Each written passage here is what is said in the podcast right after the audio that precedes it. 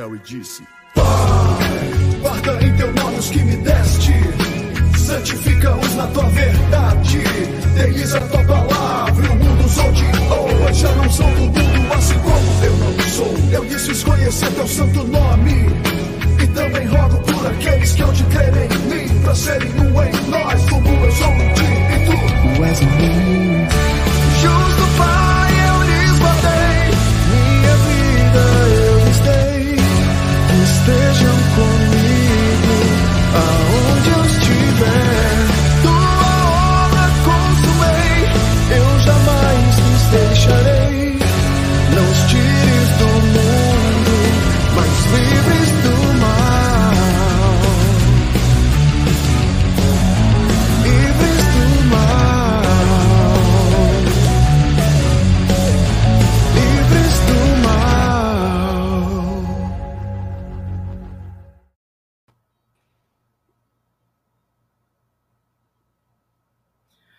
Senhoras e senhores, estamos aqui para mais um programa semanal, Livres do Mal. Fala, Murilão, como tá? Fala, Jonas, a todos nosso público aí, né? Bom dia, boa tarde, boa noite. A gente está muito bem aqui, começando né, as nossas transmissões no ano de 2022. E para você que está acompanhando a gente, já pode ver que a gente já tem, temos mudanças significativas né, no nosso programa, né, Jonas? Com certeza. Olha, para melhor, viu? Para melhor. Então, com certeza. É, a gente conseguiu, né, é, um verdadeiro professor de, de filosofia, um verdadeiro é, um mestre, né, na, na área cristã. E eu não estou se queixando do antigo apresentador, é, mas para aqueles que estão nos acompanhando, já estou recebendo o feedback. Olha aí, ó, esse Jonas tem cabelo. A nossa audiência conhece, sabe, né? Que nós temos mudanças é, muito bom, porque a gente já está vivendo uma pandemia, né, Jonas? A gente já está passando um momento difícil. E não vai ser aqui nesse programa que a gente vai continuar com a nossa dificuldade.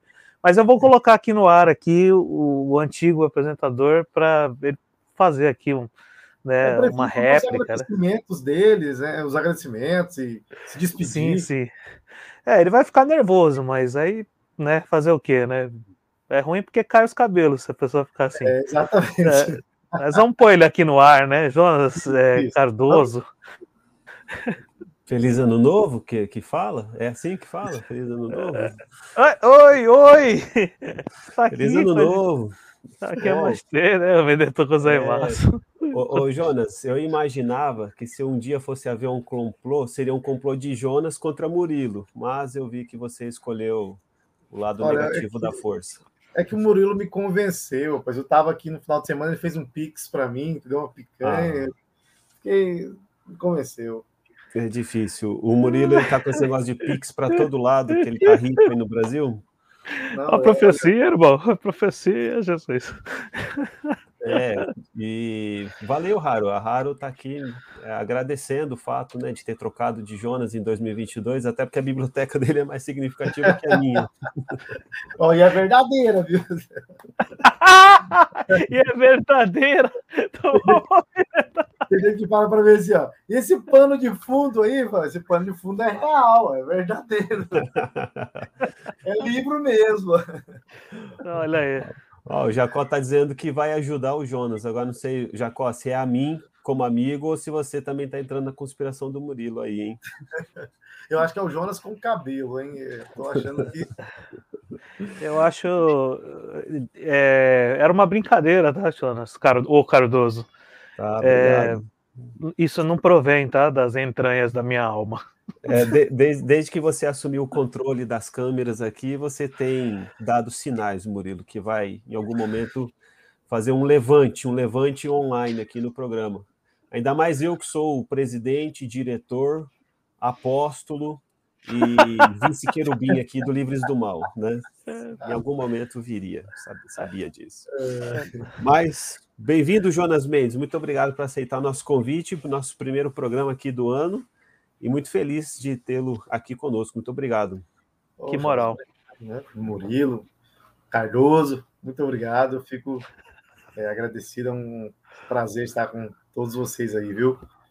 Todos que estão ouvindo. É, e foi, ô Murilo, foi o, o Jonas Mendes quem sugeriu o tema. Falei com ele que a gente ia ter o primeiro programa aqui e falei qual tema que nós vamos colocar, porque eu falei da outra vez, não é o tema quem traz o Jonas Mendes, é ele quem traz o tema. E ele trouxe esse belo tema aqui, né? Deus e a sombra de Deus na cultura ocidental. Eu falei, bom, só vai ficar vocês, você e o Murilo conversando então, né? Porque o assunto tá high level. É, o homem tá humilde, viu? É, eu tô ainda assimilando essas palavras, não consegui nem formar uma frase. Mas a gente vai levando aqui, igual o time do Santos, né? Tocando a bola de lado só. Sempre, sempre. então, Murilão, você foi tudo bem em suas férias, Murilo? O que, que você fez aí de, de bom durante as férias? Você sabe que casado e com filho é. é olha aí, estão falando que as nossas férias foram longas do programa, né? É, eu fui dar um passeio, eu fui dar um passeio meio retrô, né? Assim, mas no, assim, um pouquinho, só dois, dois dias ali que eu dei uma passada ali perto do Monte Fuji ali, mas nada significativo como um patrão aí que está falando comigo aí. É, acho que ele está falando de você, Jonas Mendes. O que, que você fez de bom aí no. Mas, olha, eu fiquei em casa lendo livros, viu? Então acho que não sou não. é, eu, o máximo que eu fui foi ali na província de Nagano, nas montanhas, e não peguei neve. Estou na expectativa de pegar neve. Você pegou neve, Murilo? É, não, eu, peguei, eu pego, pego, só dirigindo mesmo no caminhão mesmo. na, na férias eu peguei neve. É. Olha, neve a gente não pega aqui não, mas um sol de 45 graus a gente pega aqui mesmo. O Jonas Mendes está em Cuiabá, né? cidade de Cuiabá, né, Mendes? É, a gente fala que tem um sol para cada habitante, né? É. É, uma das regiões mais quentes do Brasil. É. Dizem, diz que a, a, etimologia diz que a palavra calor na, começou lá, né, em, em é. Cuiabá. Olha, então, fala, os três lugares mais quentes do mundo, né, que é o inferno, o sol e o Cuiabá. Começamos bem. Esse ano tá que tá, pessoal, é benção pura. É, mas estou feliz de estar de volta aqui na temporada 2022. E olha, nós temos uma nova entradinha que nós fizemos e a gente quer mostrar aqui para os nossos amigos. É bem jovial. É mais jovial tal. E eu sei, Murilo e Mendes, que tem aqueles que gostam de ser mais tradicionalistas, não gostam muito que as coisas mudem. Mas nós vamos submeter a opinião aqui de vocês é, e depois vocês dizem para a gente. Vamos rodar um minutinho de entrada? Pode ser? Vamos. E aí depois a gente já vai para a leitura da Bíblia. Então, enquanto vocês assistem a nova entrada aqui para 2022, também prepara a sua Bíblia, pode ser no celular, no tablet, a Bíblia física. E vamos hoje estudar aqui um tema, tema forte, né? Deus e a sombra de Deus na cultura ocidental, beleza? Então bora rodar. Olhou para o céu e disse: Pai, guarda em teu nome os que me deste santifica-os na tua verdade. Deis a tua palavra, o mundo os odiou. Já não são do mundo, assim como eu não sou. Eu quis conhecer teu santo nome. E também rogo por aqueles que hão de crer em mim, pra serem um em nós, como eu sou em ti e tu. Tu és em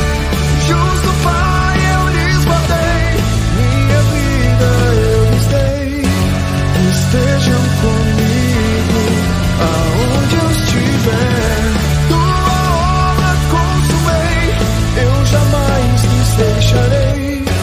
Não os tires do mundo, mas livres do mal. Livres do mal. Livres do mal.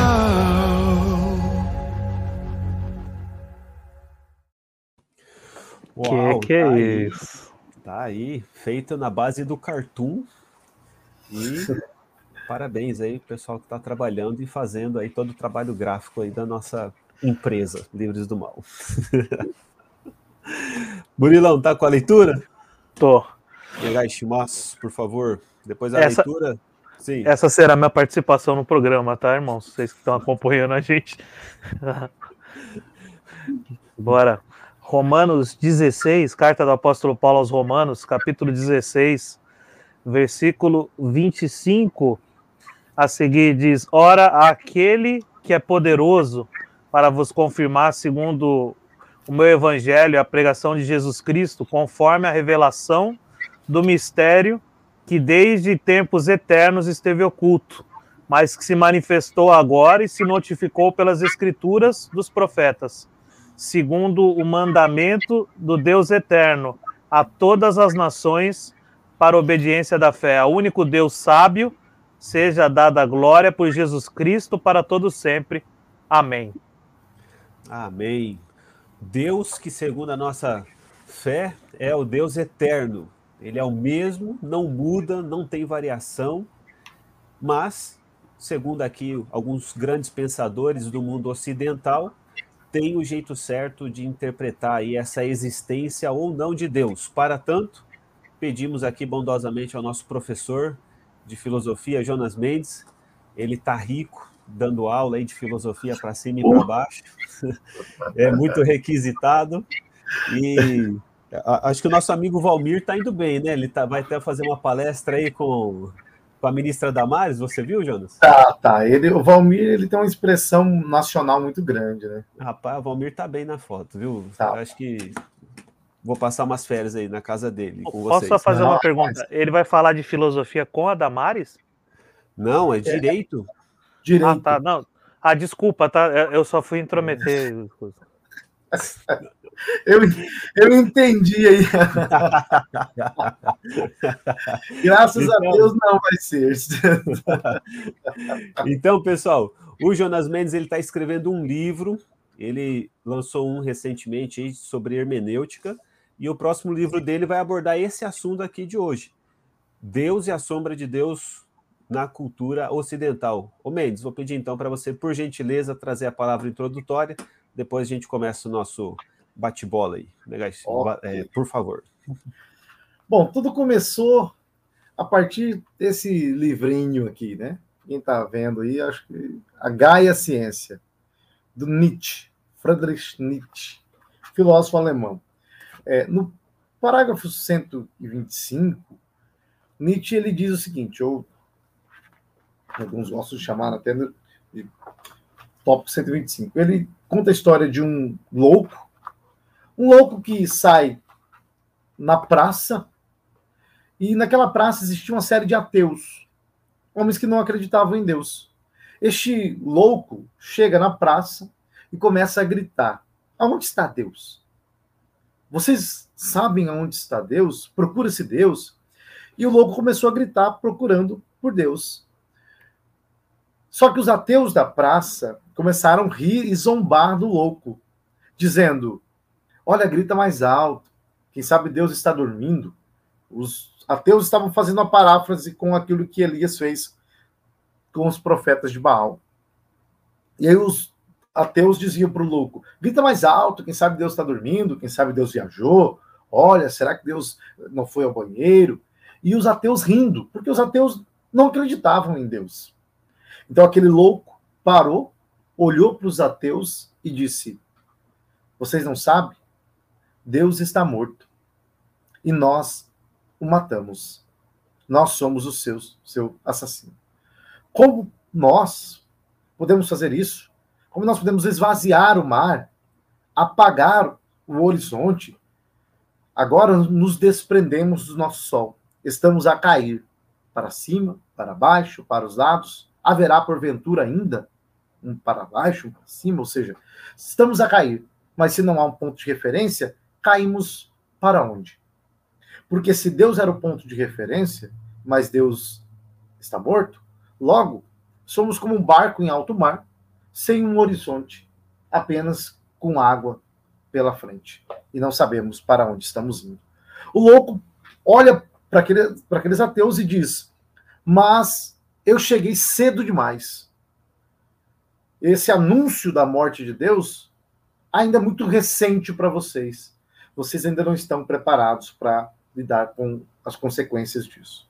E aí o louco sai, fala mais algumas outras coisas, né? Como, por exemplo, as nossas mãos estão sujas de sangue, sangue da divindade.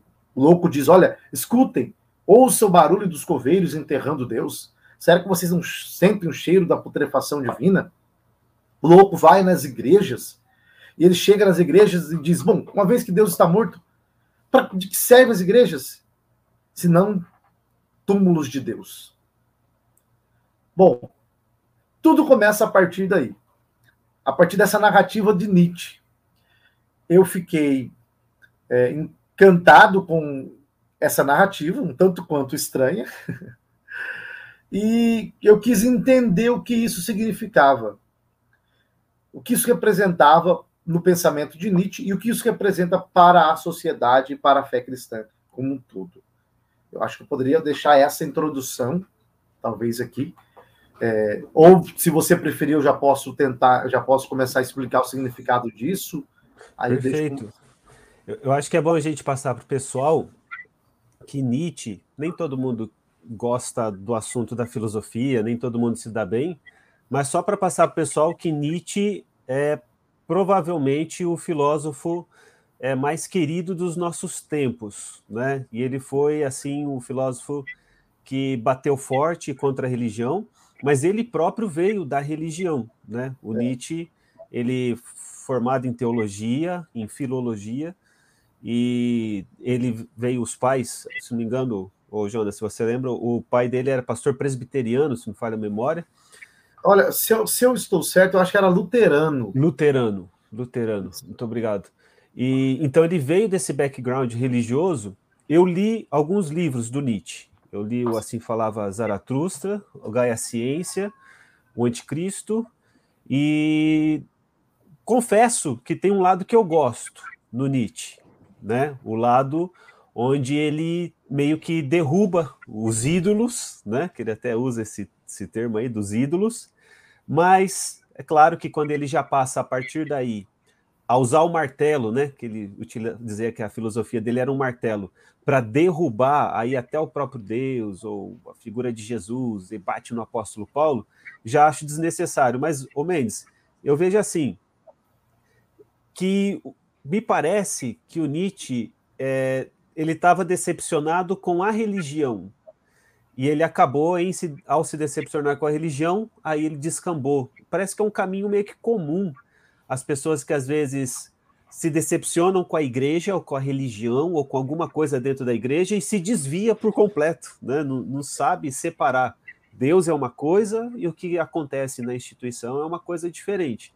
Então, só para orientar um pouquinho aqui o nosso pessoal, que esse filósofo Nietzsche é um filósofo muito bem quisto, e se você amigo, amiga, irmão, irmã que está assistindo aqui o nosso programa. Se você teve a chance de ir para a faculdade, possivelmente você estudou lá.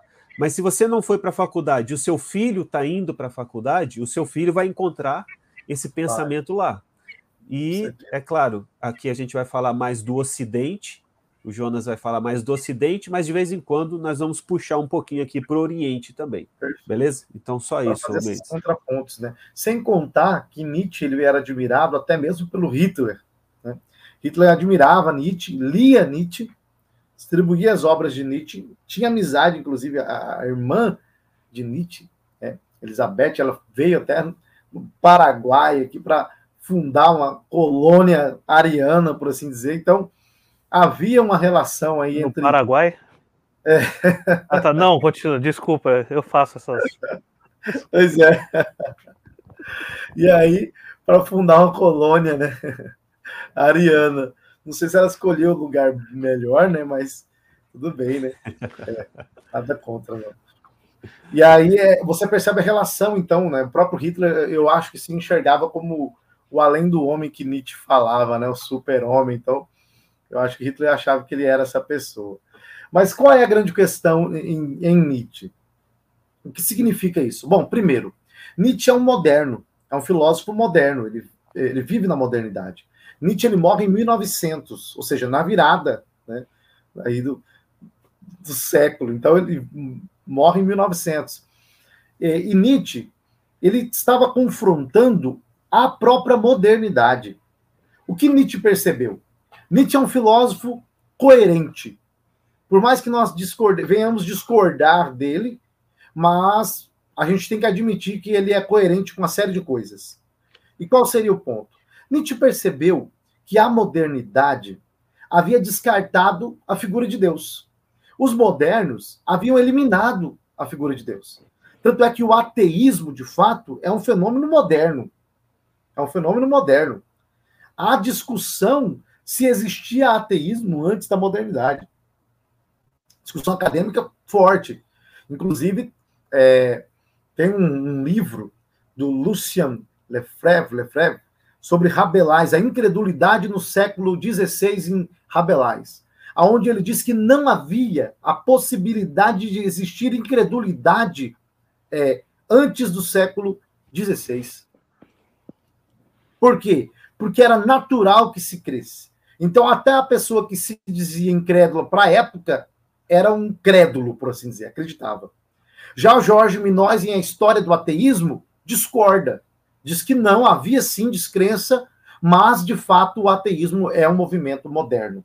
Então, a modernidade descartou Deus, mas eles eram hipócritas. Esses ateus que estavam na praça eram os ateus da modernidade.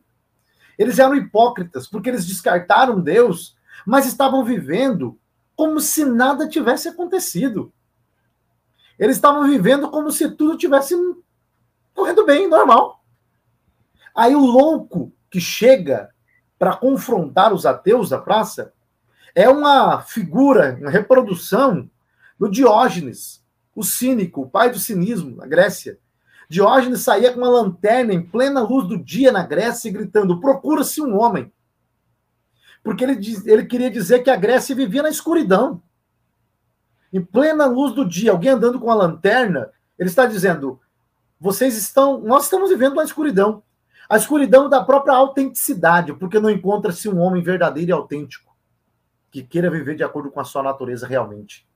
Porque todos os homens se tornam escravos, vivendo de acordo com uma série de convenções. Inclusive, Diógenes, uma vez, estava comendo com um garfo, um, algo do tipo, e aí ele viu uma um, uma criança, parece que comendo com a mão, ele jogou o garfo no chão e disse escravo. Né? Porque se eu preciso de alguma coisa, eu já tenho, a natureza já me deu. São as minhas mãos. Então, tudo aquilo que vai além daquilo que a natureza me deu me escraviza. Então, ele só tinha um barril para dormir e vivia de acordo com a natureza. Inclusive, Chaves foi criado a partir desse personagem. Né?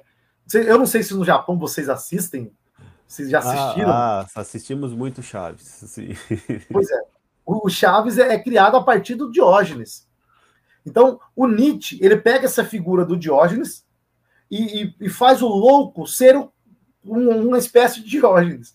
O louco de Nietzsche, ele sai na rua em plena luz do dia com uma lanterna na mão, dizendo: estamos vivendo em escuridão. Também. E ele chega na praça onde os ateus intelectuais da época estavam. E só um louco teve coragem de confrontar os pensadores daquela época. Por quê? Porque o louco, no fim das contas, era o sensato. Porque a modernidade ela chegou a uma incoerência muito grande. Eliminou-se Deus, Deus, a secularização, um processo tipo da modernidade. Com a secularização, a própria religião foi ficando de lado, Deus foi sendo escanteado, e aí os cientistas, filósofos viviam muito bem, mas Deus foi abandonado. A morte de Deus significa o fim de uma visão de mundo centrado na figura de Deus. O homem ganhou espaço. O Mendes, desculpa interromper aí que para fa fazer perguntas que para você vai parecer do não. maternal, mas o, o, o que eu, eu não, não, não, não domino essa área como você e o Jonas O Cardoso né, é, o fazem, mas pelo que eu entendi das minhas pouquíssimas leituras, né, acerca, é, você estava abarcando aí bem nessa hora, é por isso que eu, que eu interrompi, né, é que Nietzsche, ele desconstrói, é, faz uma crítica, acredito, à Idade Média também, né, a tudo que era, que era imposto também, até chegar onde ele estava, e depois ele começa também, de certa forma, a criticar a ciência, né, abre aspas, ciência, né, também como você estava chamando de modernidade, né? É, porque se antes as pessoas, aos olhos dele, desperdiçavam a sua vida aqui para conquistar, vamos dizer assim, uma vida futura, né? A, a vida eterna, que a gente pensa a vida eterna. Agora ele tem uma certa, me parece que tem uma certa dúvida, né? De que o homem tem essa capacidade, a ciência agora assume esse lugar, né? De, de, de trazer o futuro para a humanidade, né? Então, Perfeito é, né, o, eu acredito que é bem atual isso, né? Isso é Sim, bem atual. Né? Exatamente.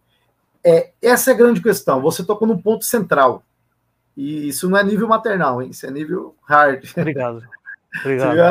A, a, a, modéstia do homem aí, né, Carlos? Ganhei, chega, ganhei, né? ganhei meu dia. Ele puxa lá na história, ele puxa lá na história só para é, dar base.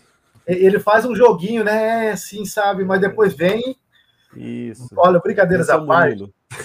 Qual é a grande questão? O que Nietzsche percebeu? Por que, que, os, que os modernos eram hipócritas? Porque os modernos rejeitaram Deus, mas eles queriam ficar com toda a estrutura, queriam ficar com tudo que eles tinham até então. Certo? Eu vou falar mais sobre isso depois, então não vou, só vou, não vou aprofundar nisso aqui, porque depois eu vou voltar nisso. O que, que eles fizeram? Eles falaram: olha, vamos ficar com tudo que a gente ganhou, com toda a nossa herança da civilização e vamos é, construir novos deuses. Por exemplo, a ciência se tornou um deus porque ela se torna uma proposta de salvação imanentizada, sem Deus. A ciência moderna, a partir da revolução científica dos séculos XVIII e XIX, a ciência moderna prometia o quê? Vamos livrar o homem de todas as doenças, todas as enfermidades, vamos construir um paraíso na Terra, nós vamos alcançar a imortalidade, o avanço na área genética, o avanço na área de, de estudos científicos aí, é, crescendo de forma tão, tão, tão intensa que a modernidade prometia um paraíso na Terra. Tanto é que Karl, Karl Berger, ele tem um livro é, que está em inglês, mas a, a, tradução dele seria A Cidade Celestial do século XVIII, dos filósofos do século XVIII.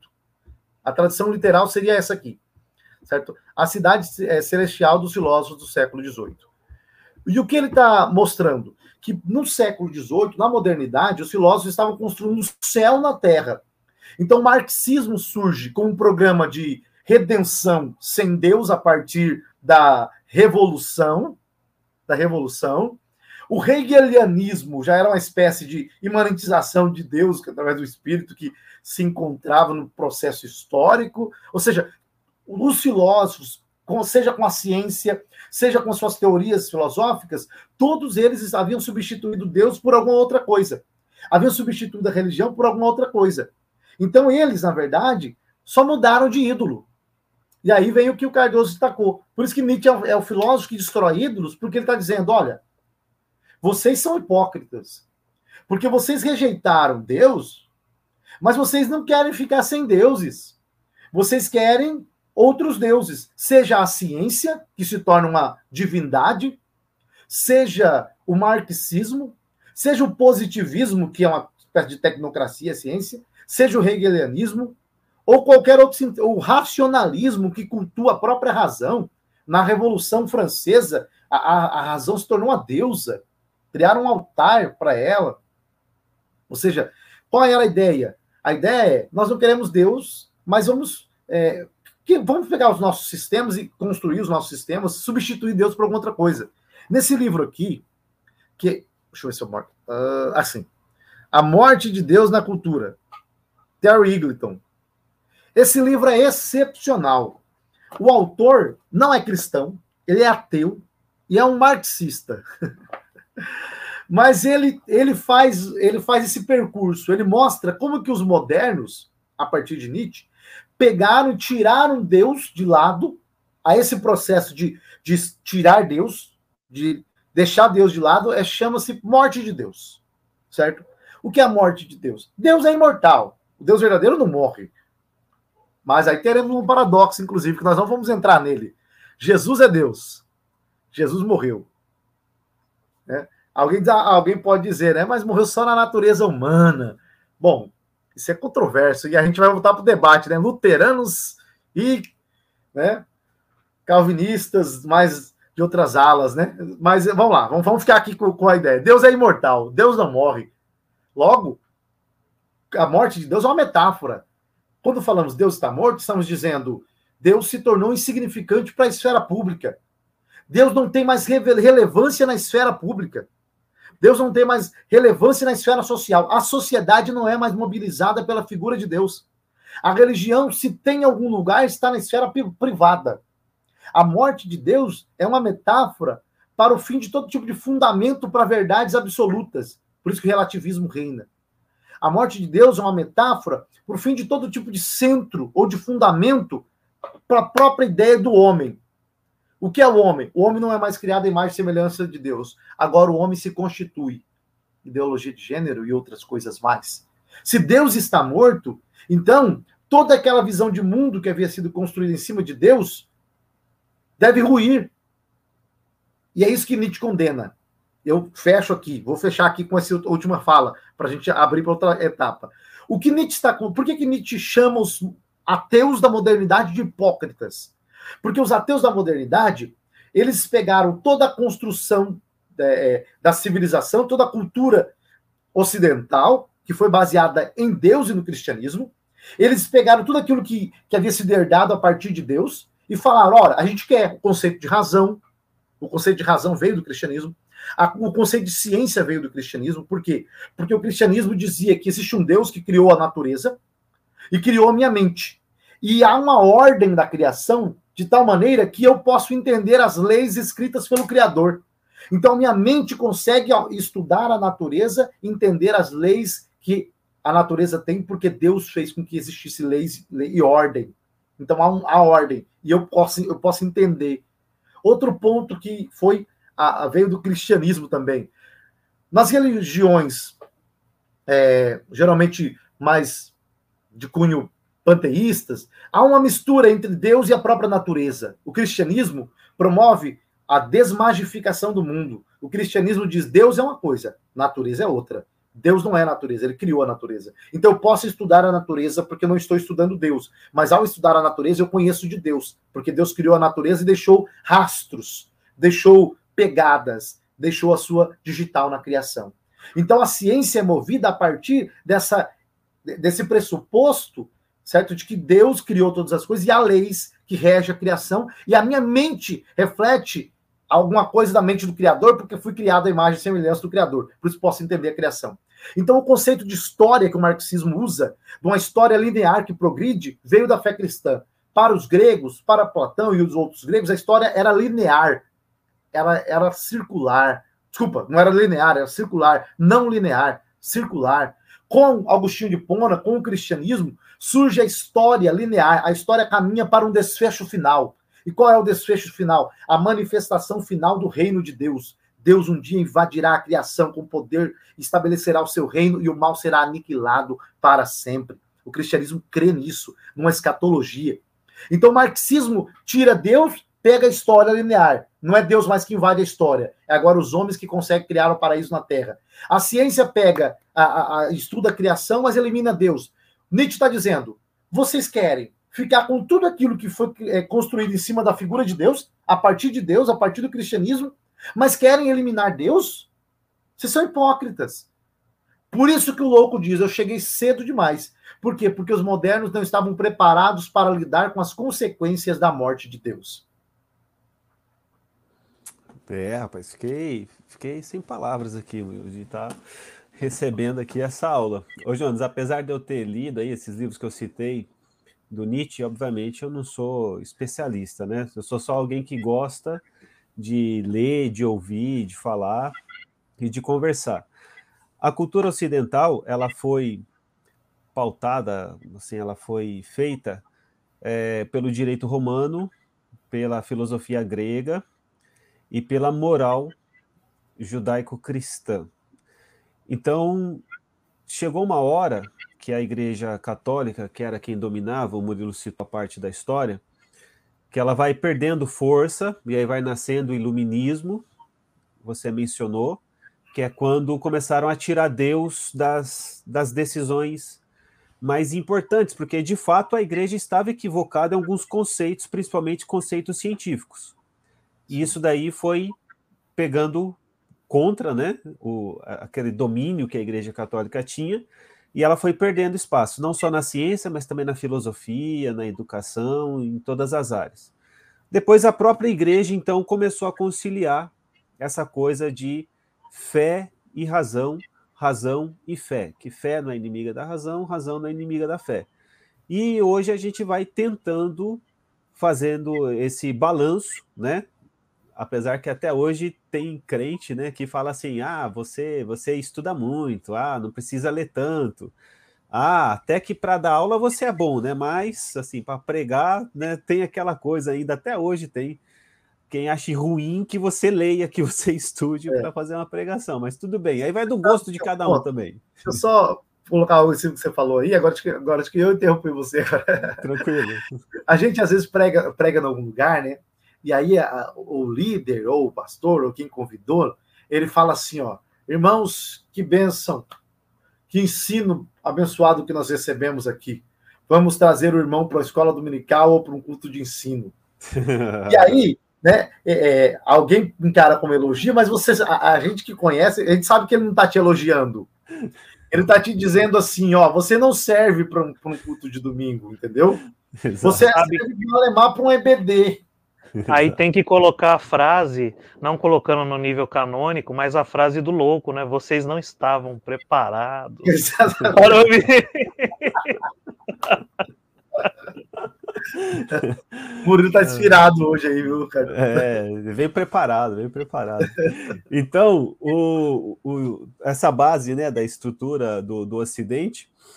E uma coisa que a galera, igual você falou, a galera quer continuar com as conquistas, mas aí quer matar né, os conquistadores de tudo isso que foi feito. E uma das coisas que, que batem muito é na moral cristã, né?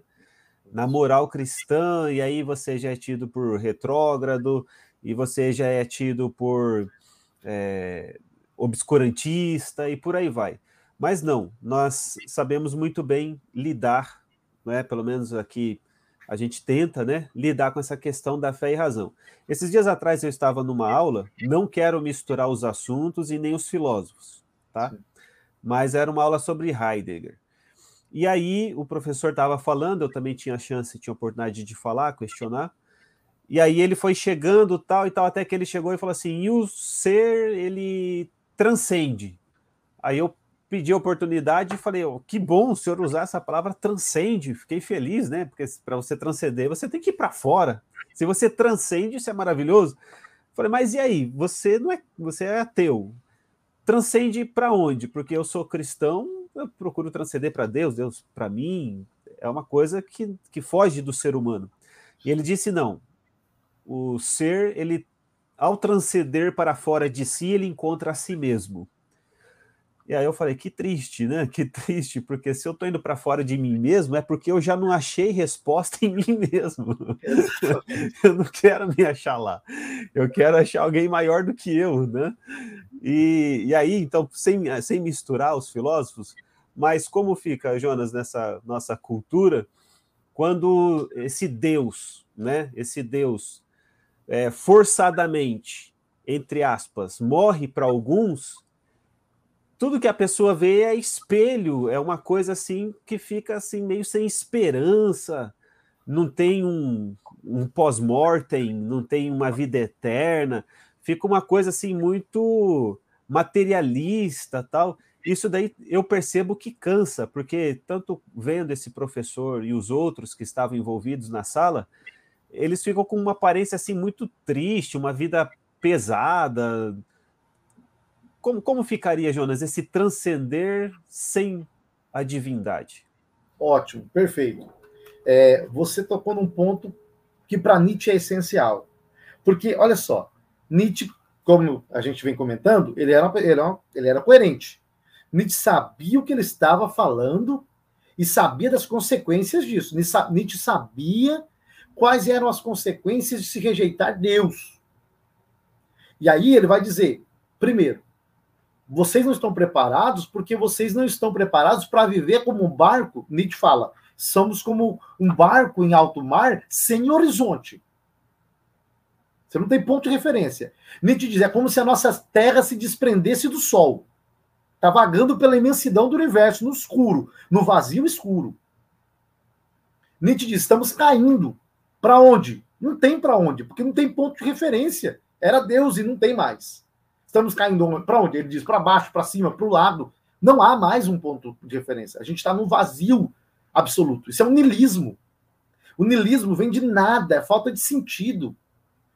Inclusive, Nietzsche diz que o niilismo é a falta de resposta para a pergunta: por quê? Por que estou aqui? Por que continuar vivendo?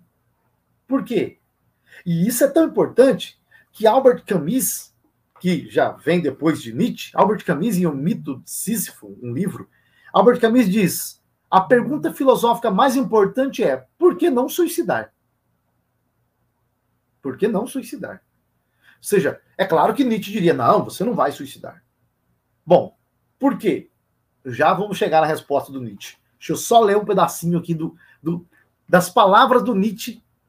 Olha só, Nietzsche diz: o acontecimento de maior grandeza dos últimos tempos, o fato de que Deus está morto.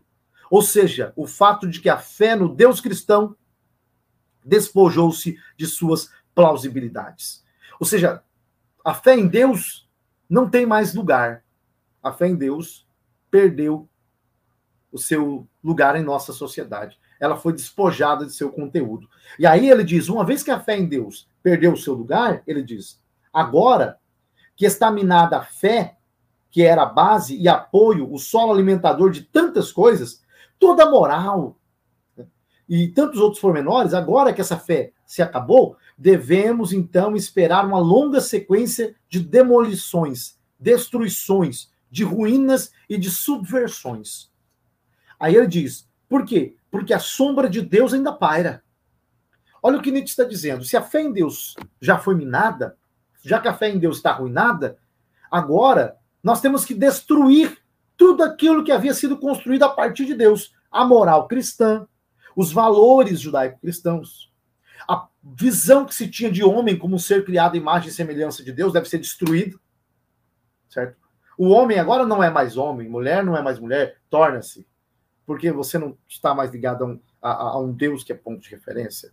A moral, a, o próprio conceito de razão, e aí o irracionalismo ganha lugar, inclusive. O próprio conceito, olha, olha que interessante, Freud, que lia Nietzsche, Freud vai dizer: o homem não é senhor de sua casa. Ou seja, o, o que nós chamamos de consciente é apenas a ponta do iceberg. O inconsciente é o que domina de fato. A, a, verdade, a maioria daquilo que fazemos é resultado de pulsões, forças ocultas que estão trabalhando e atuando. Então, a razão não é, uma, é, é, é essa entidade límpida que, que Descartes esperava. Então, vamos desconstruir a moral, desconstruir o quê? Mas não só isso. Desconstruir o céu. Por quê?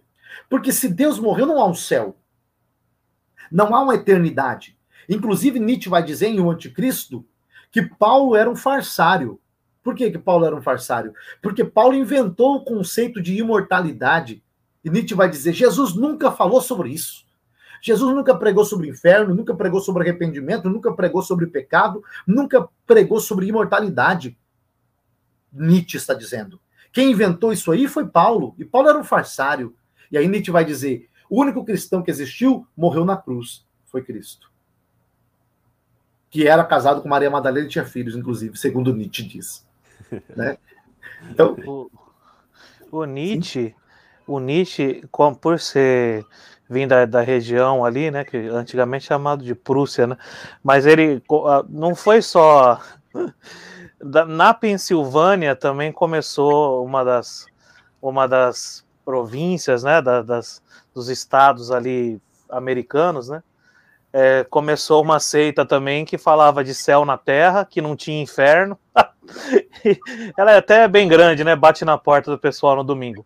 Mas é, é o, e, e, os luteranos carregam consigo uma história muito famosa de que a esposa do Lutero, a Catarina, né? Se não falha a memória, ela, ela disse num dia de dificuldade e que Lutero parece que estava bem chateado, para não dizer deprimido, e nem falar com ela estava falando, diz a história, a biografia, né, que eu acho que não deve ter traduzido para o português, é que ela se vestiu de com vestes né, de, de luto, né, e ele perguntou, ué, quem morreu, né? Por que, que você está vestida assim? Aí ela, segundo a história, diz que ela falou: Deus morreu nessa casa. Então, eu não sei se isso influenciou o Nietzsche para que ele pegasse esse conceito, né? Isso aí ele não está aqui para falar para a gente, por ter tido um pai luterano, embora ele morreu cedo, né? Acho que ele nem teve essa, esse, esse contato tão grande, né? É, o, o pai, né?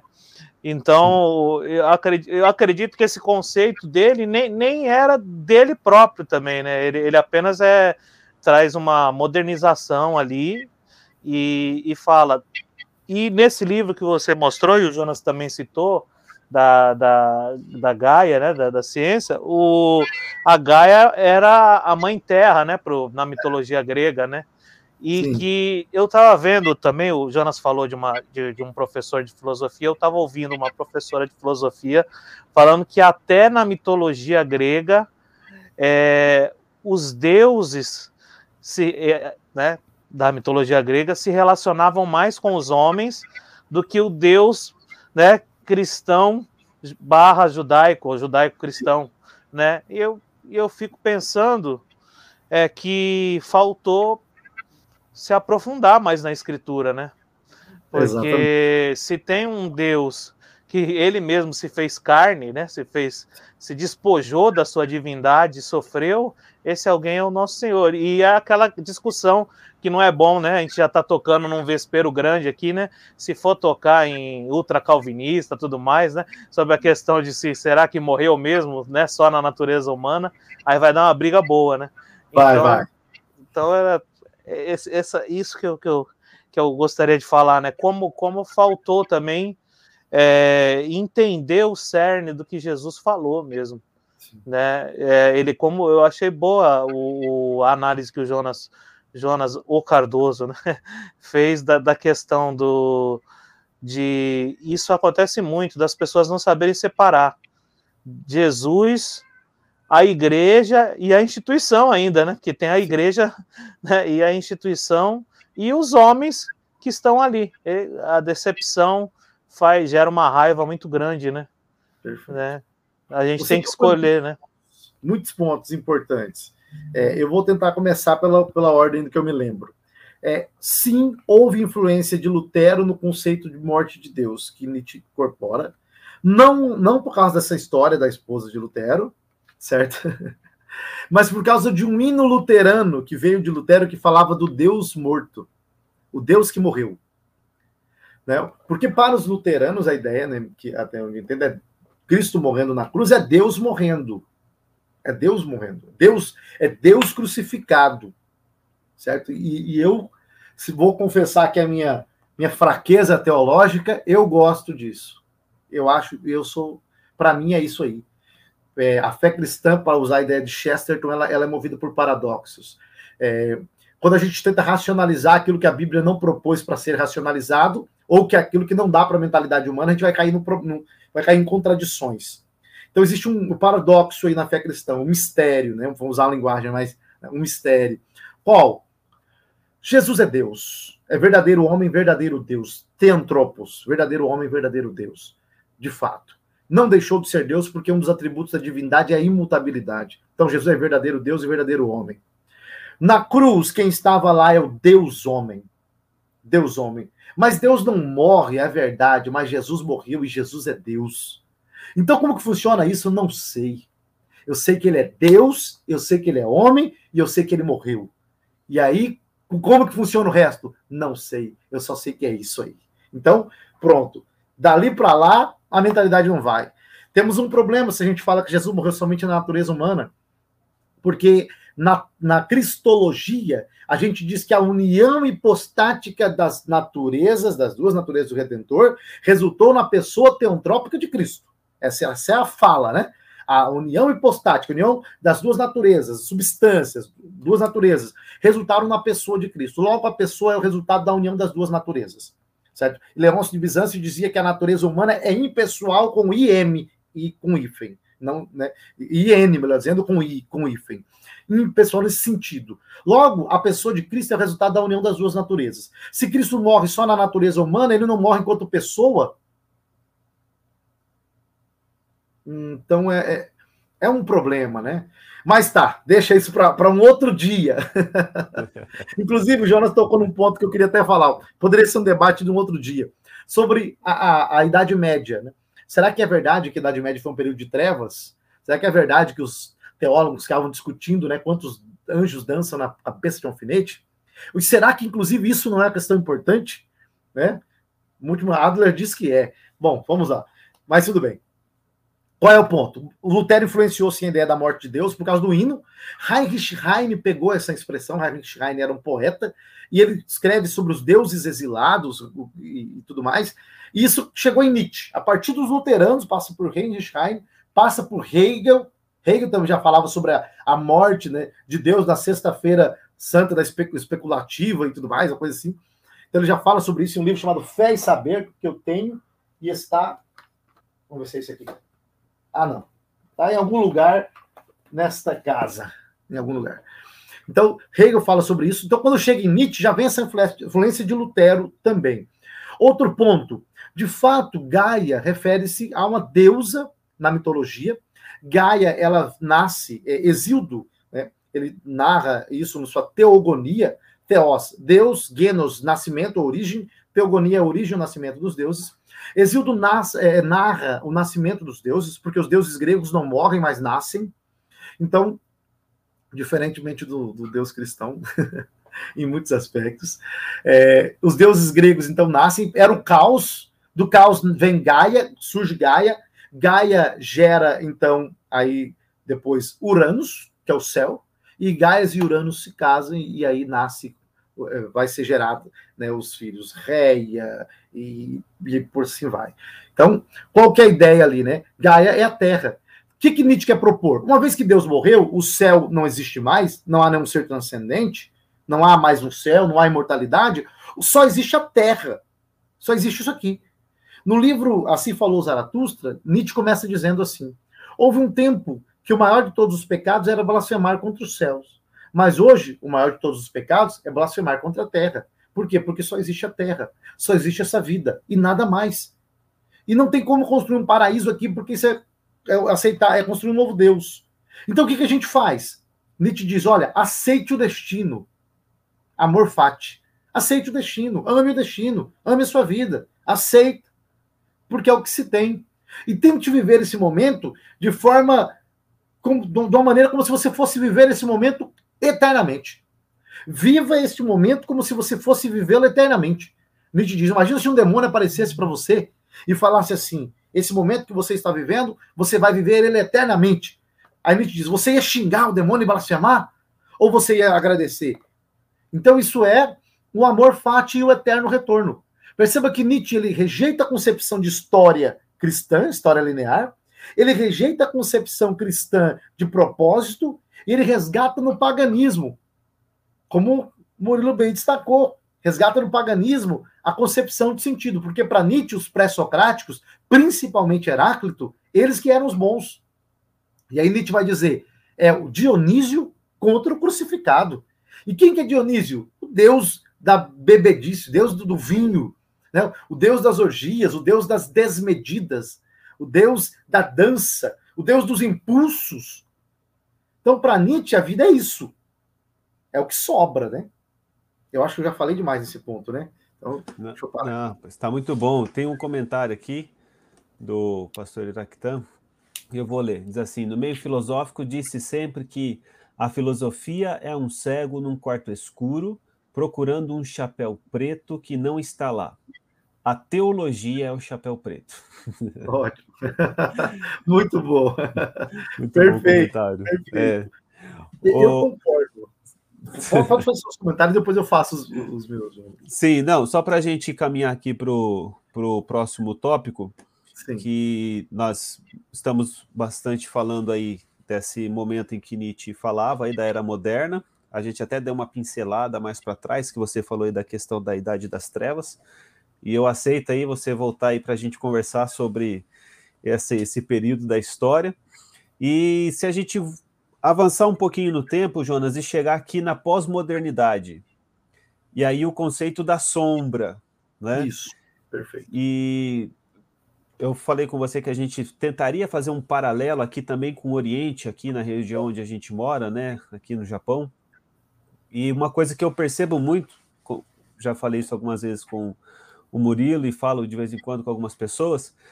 Você vai ouvir um pastor brasileiro pregando, seja pregador, seja pastor de igreja, seja teólogo.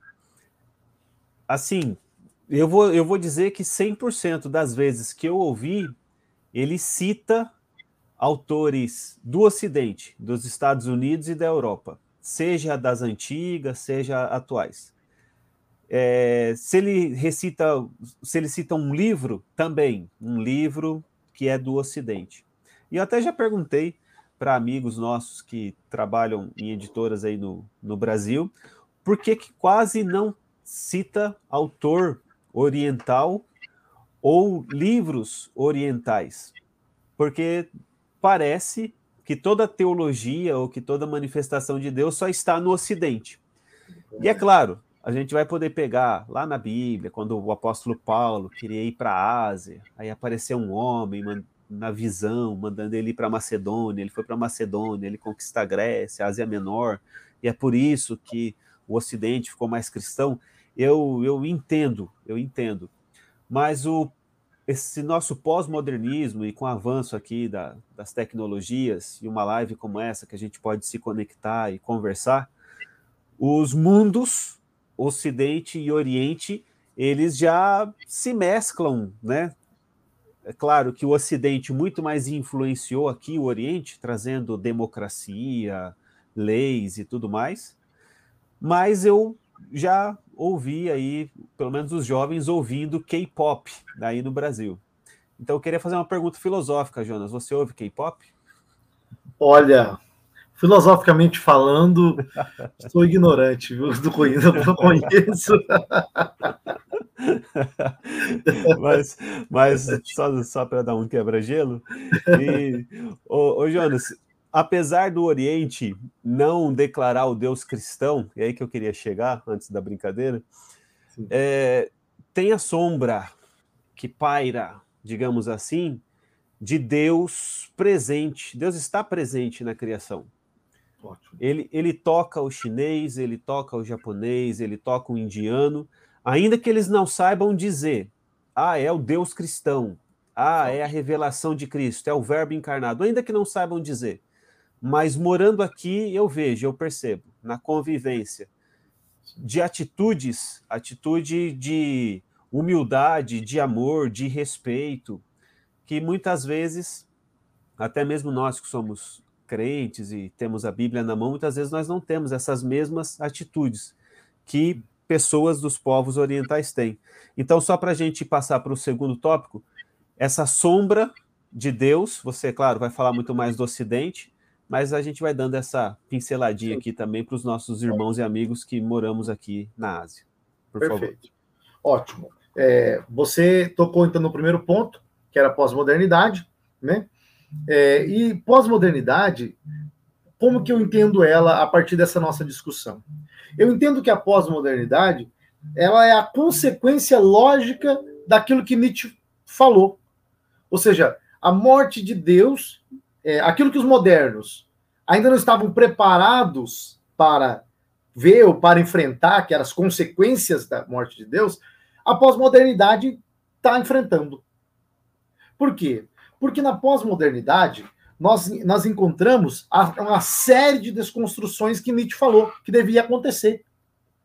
Nietzsche disse: olha, seguida a morte de Deus, segue-se uma série de desconstruções. E essas desconstruções, elas vêm acontecendo. De que maneira? Vem acontecendo, por exemplo, é, eu não sei como que é aí, mas aqui a ideologia de gênero vem ganhando um espaço muito grande. E a ideologia de gênero, ela, é, é, ela parte de um princípio que rejeita a visão de mundo cristã. A Judith Butler, que é uma das teóricas da teoria da performatividade e tudo mais, teoria queer, né? ela disse: se eu acreditasse na Bíblia, eu acreditaria que homem nasce homem, mulher nasce mulher, porque assim Deus os criou e a sua imagem e semelhança os criou. Mas como eu não creio, ela disse, logo, eu creio que só há construções culturais, linguísticas, e que e elas são humanas. Então, a própria sexualidade, como disse Foucault em História da Sexualidade, a própria sexualidade é uma construção. Judith Butler está dizendo. Aprendi com Foucault, ela disse. Não há Deus. Então, as desconstruções em inúmeras áreas estão acontecendo. Nietzsche disse o seguinte: que quando Buda morreu, Nietzsche disse, a sombra de Buda ainda permaneceu na caverna por um bom tempo. Então Nietzsche disse: não basta a morte, devemos eliminar a sombra também. Então a sombra, Nietzsche diz, a sombra paira. Agora a gente tem que derrubar a sombra, acabar com a sombra, combater todos os valores, todo, todo resquício de fé cristã. E olha como que Nietzsche era coerente, como que Nietzsche sabia o que ele estava fazendo. E como eu disse, a gente pode discordar de Nietzsche, eu discordo. Não, não, não gosto da ideia dele. Mas ele sabia o que estava fazendo, seja para o bem ou seja para o mal. E eu acho que é para o mal. Olha só o que ele diz. Ó, se se renuncia à fé cristã, elimina-se com o mesmo ato o direito à moral cristã. Se você eliminou a fé cristã, você tem que eliminar a moral cristã. Pronto, acabou. A revolução sexual, maio de 68. O que é revolução sexual? Né? Mais amor, né? É proibido proibir. Né? Então, olha o que ele diz. O cristianismo é um sistema. Estou lendo O Crepúsculo dos Ídolos, hein? Filosofia do Martelo. Como o Cardoso já mencionou. O cristianismo é um sistema, um conjunto de ideias e de opiniões sobre as coisas. Se se extrai dele um conceito essencial, como a crença em Deus, por exemplo, destrói-se ao mesmo tempo o todo. Não se consegue conservar mais nada de necessário entre os dedos. Ele está dizendo: olha, o cristianismo é um sistema de crenças. Se você elimina Deus, que é uma questão essencial para a fé, você acabou com o prédio todo. Você eliminou a fé cristã toda. Ou seja, se Buda morreu, por que, que a sombra tem que estar tá lá?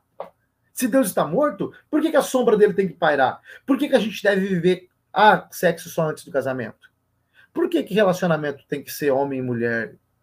Por que, que agora eu tenho que respeitar outra pessoa? Se eu eliminei Deus, tem, tudo isso tem que ser jogado fora.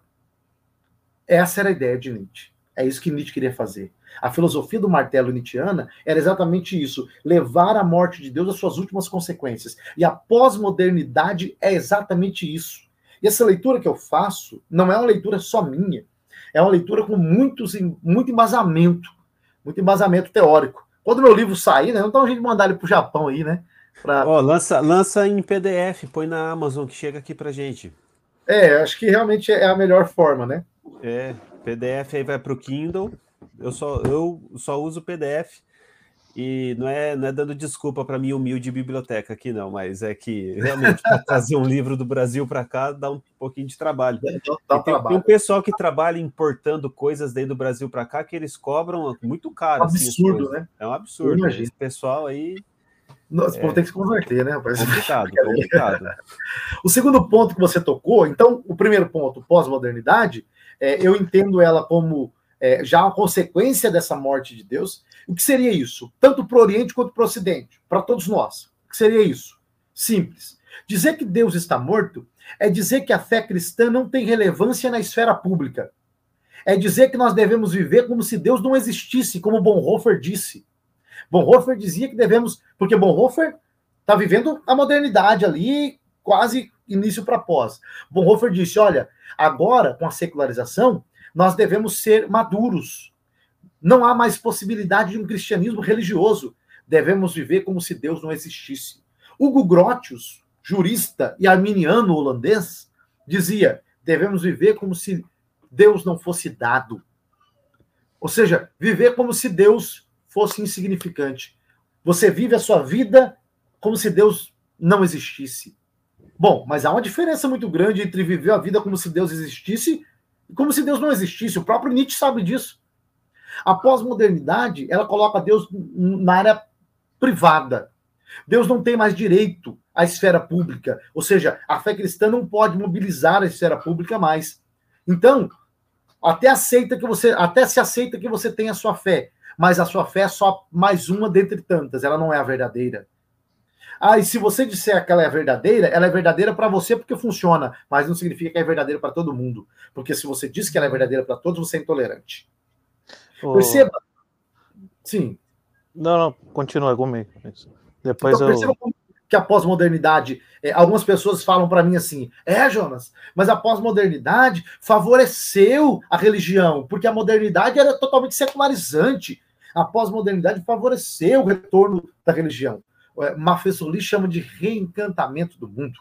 A pós-modernidade promoveu um reencantamento do mundo, e eu digo é verdade, só que a pós-modernidade promoveu, segundo Peter Berger, a pluralização, a multiplicação dos altares.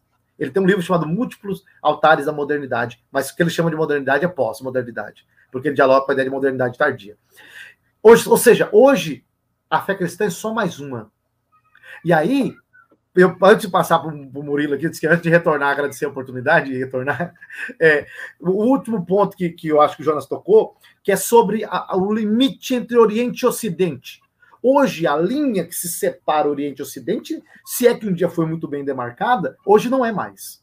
Por quê? Porque as crenças estão se interconectando.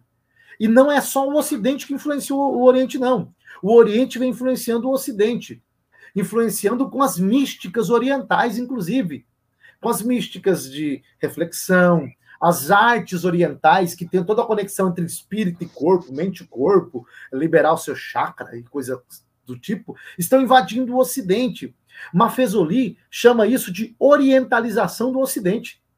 É, Campbell tem um texto sobre a orientalização do Ocidente, porque a pós-modernidade ela está incorporando elementos do, é, do misticismo também oriental para cá. Então há uma influência daqui para lá, mas de lá para cá também. Ou seja, tudo isso é um pouco do pós-moderno. É, manda ver, Murilo. Não, eu, eu ia comentar que tem isso tem até no, no YouTube aí.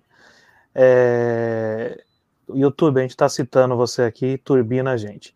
É, tem até no YouTube um, um, Não é um, bem um documentário, é uma reportagem sobre.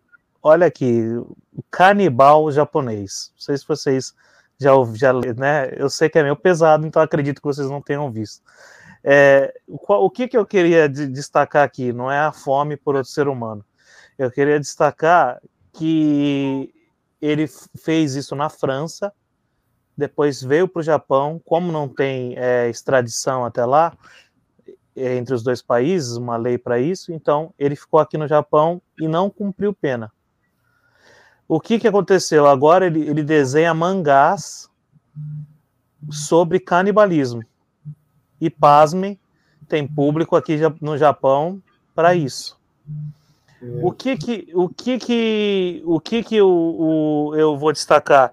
A repórter chegou e falou assim: "Por que você fez é, por que você cometeu esse crime tão bárbaro?" Aí ele respondeu assim: "Por que bárbaro?" Ela: "Porque é errado." Ele falou: "Por que é errado?" Quem é você para me dizer o que é certo ou errado? Não, isso é mal. O que é mal? O que é bom? E é óbvio, a mulher não soube, não soube ou não podia responder, né? Não sei se era política da, da do, do, canal, né, de televisão, ela não pôde responder com a sua própria opinião ou ela realmente não tinha, porque se de fato não existe é, nem mesmo a sombra, né, de Deus, né, como o Nietzsche queria arrancar, então não existe sentido, não existe bem e mal, né? não existe o que é certo ou errado. Então vai virar uma, uma verdadeira anarquia aí, parece até o fim do livro de juízes, né? Cada um fazia o que parecia reto aos seus Exato. olhos, né? E, e, vai virar uma loucura. E, e até o, eu, eu, é, é o Nietzsche, né? Que, que é trecho do livro dele, que ele fala que os nossos pensamentos são a sombra dos nossos sentimentos, né? Ele, ele, ele fala sobre isso aí, né? E, e o ser humano tem essa contradição, né? Ele, ele, eu até tenho, tenho uma frase do, do, do, do, do, de um livro de teologia que eu li sobre introdução bíblica, né? Bem, bem simples, mas falava assim que o pior ateu não é aquele que diz que Deus não existe, mas é aquele que admite a sua existência, mas vive como se ele estivesse morto. Então é, é, é tempo, né? Eu sei que é, não, não é a minha palavra final, acredito que não, mas de, de realmente eu vou compartilhar com, a, com vários amigos que não são cristãos esse, esse, esse vídeo, né? E é tempo de, de pelo menos ter uma coerência, né? De, de, de, de se admitir. Calma aí, será que eu estou sendo coerente no meu pensamento aqui, né? Eu quero viver dessa forma? Só esse ponto aí que eu queria destacar, gente. Ótimo. Você falando aí me lembrou, né? É, Crime e Castigo, do Dostoiévski, onde ele fala do Raskolnikov, que era aquele que queria viver para além do bem e do mal, né, para usar o título do livro do Nietzsche. Ele queria viver para além da moral. Ele queria ser um homem forte e cometer um crime, mas não conseguiu viver com aquilo. Nietzsche é influenciado por Dostoiévski. Nietzsche, o super-homem do Nietzsche, que na verdade alguns dizem que a tradução mais correta é além do homem, porque ele supera o homem normal, esse além do homem de Nietzsche, ele vive para além do bem e do mal. Ele está para além da moral, porque a moral, ela é a moral do rebanho. Esse homem que cometeu o crime que Murilo disse, ele está pensando nietzscheanamente falando. Está pensando de forma nietzscheana. Porque Nietzsche vai dizer, começando o livro Anticristo, Nietzsche diz: o que é bom? É aquilo que aumenta a minha vontade de potência. O que é mal? O que diminui minha vontade de potência. Nietzsche vai dizer que o cristianismo ele tornou a sociedade doente tornou a sociedade doente. Scarlett Martin diz que Nietzsche é o médico da civilização, por quê? Porque ele analisa a civilização e diz: o cristianismo tornou ela doente. Por que, que tornou ela doente? Porque o cristianismo prega uma moral da compaixão, piedade, dar a outra face, amar o inimigo. O cristianismo fala de você dar a túnica, caminhar outra milha. Ou seja, isso Nietzsche disse. E Nietzsche cita exatamente isso, e ele diz isso aí é doentio, porque o cristianismo é, é, é uma, é uma, uma genealogia da moral, ele diz que o cristianismo é a religião do ressentimento. Por quê? Porque os fracos, impotentes, ficaram ressentidos com os fortes e se vingaram, dizendo agora você é forte, você agora é mau, é tirano, e o que é bom? Bom é o que a gente faz, porque a gente é fraco mesmo. Então vamos fazer da nossa fraqueza se tornar uma coisa moral. E a moral é isso. Esse homem aí que, que Murilo citou, ele é o homem que vive de acordo com aquilo que Nietzsche propôs, que é a, que é a transvaloração da moral. É onde tudo aquilo que o cristianismo propôs é, é descartado. É isso aí. O, eu ia tocar nesse assunto, que era o assunto do super-homem do Nietzsche, mas você já colocou já. E pelo que eu percebo, né, já para a gente encaminhar para o nosso final aqui, das não estou aí no Brasil para conviver pessoalmente, né? Mas os contatos que eu tenho online com esse pessoal que é mais do ateísmo, que é mais da, da filosofia, psicologia, medicina, eles têm realmente um estilo de vida bem nietzscheano mesmo, do jeito que você falou e desse super-homem. Teve até um deles quando estava falando, ele, ah, não sei o que, essa porcaria da cultura, da moral judaico-cristã. Eu falei, ô, oh, pega leve aí, rapaz, né? Pelo menos respeita, né? Porque se você gosta de ser respeitado, você não quer ter seus direitos, blá blá blá, toda aquela conversa é, pela religião, mas também respeita quem quer ter, porque afinal de contas, uma simples, uma simples questão, né? Nem a ciência explica a origem da vida, né? A origem da primeira célula. Vocês não explicam da ciência. A fé também não explica é, comprovadamente, mas pelo menos a gente a gente diz assim, olha, nós cremos, a gente sabe que é uma questão de fé. Então se reconhece a fé.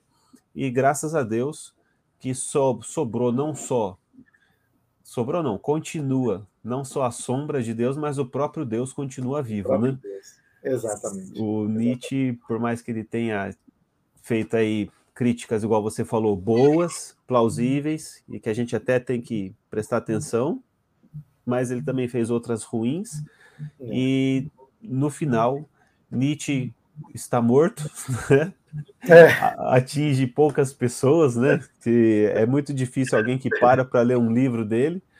E Deus continua vivo, até nas pessoas mais simples, né? Exatamente. Apesar... Tem a história do Muro de Berlim lá, não sei se você conhece, acho que com certeza conhece, né? Que é uma sátira, né? Dizem que um dia colocaram assim no Muro de Berlim, né? Deus está morto, assinado Nietzsche. Aí uma pessoa veio e escreveu embaixo: Nietzsche está morto, assinado Deus. Então... E, isso daí, para a gente que é, que é crente, a gente pode falar assim, poxa, mas vocês ficaram aqui, deixa eu ver, uma hora e quinze falando sobre Nietzsche, filosofando, para no final dizer que Deus está vivo e que sim, né? Para quem crê é, é muito simples, mas para você falar com alguém que realmente está dado ao ateísmo e quer de fato resolver tudo pela força do próprio braço, você tem que ter mais argumentos. Então, nessas horas, você faz igual a gente, chama o Jonas Mendes e ele vai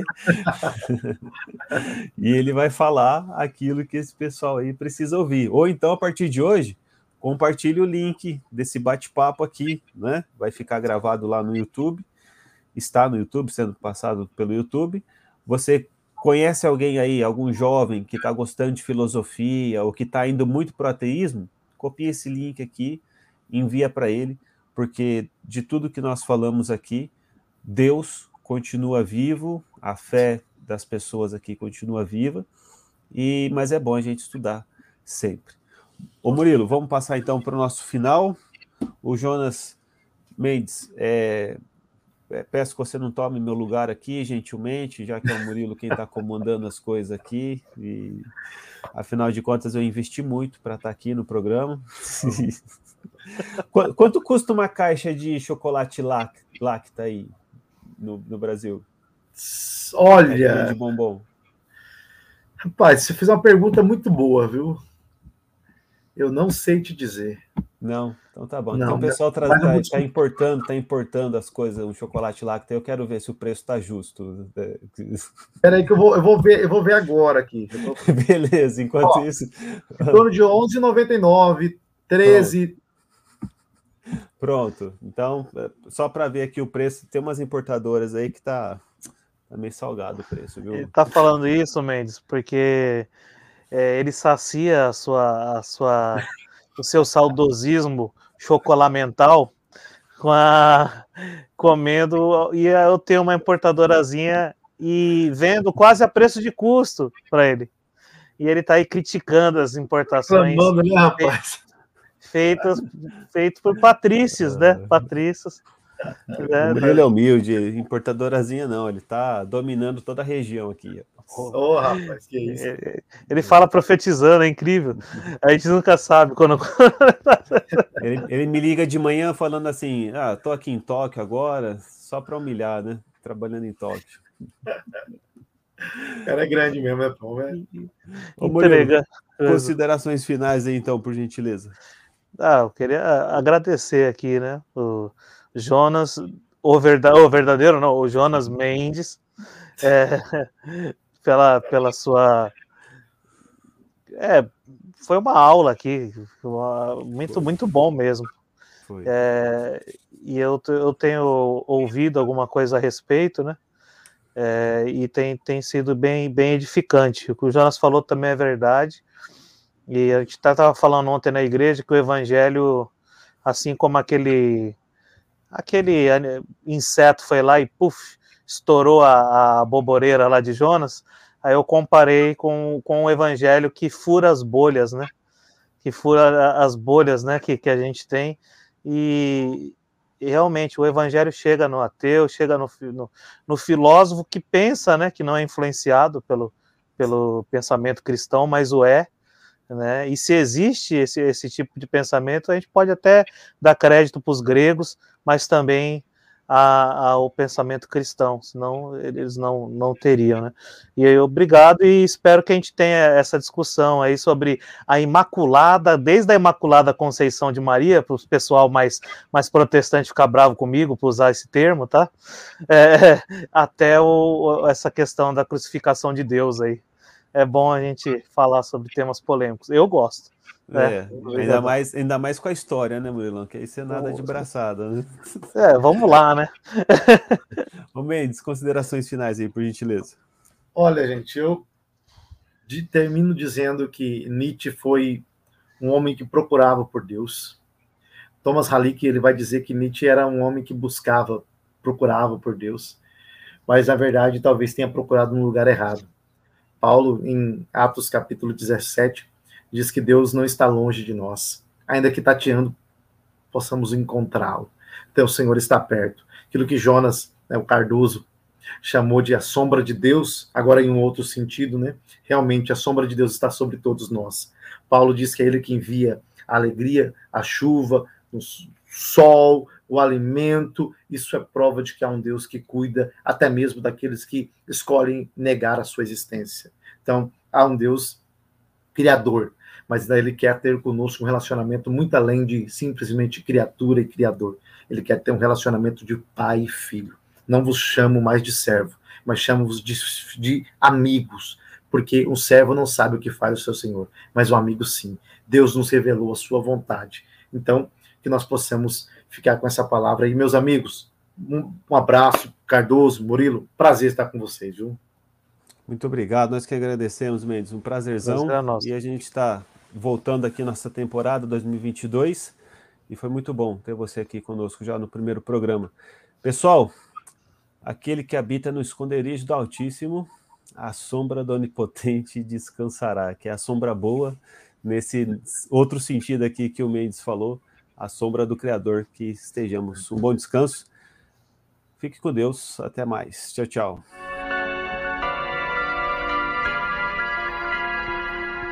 Olhou para o céu e disse: Pai, guarda em teu olhos que me deste, santifica-os na tua verdade, deles a tua palavra, o mundo os odiou, já não sou do mundo, assim como eu não sou. Eu disse conhecer teu santo nome, e também rogo Które kiedyś kończy teren i my Na serii UA, na SWB są ci i tu UA są mi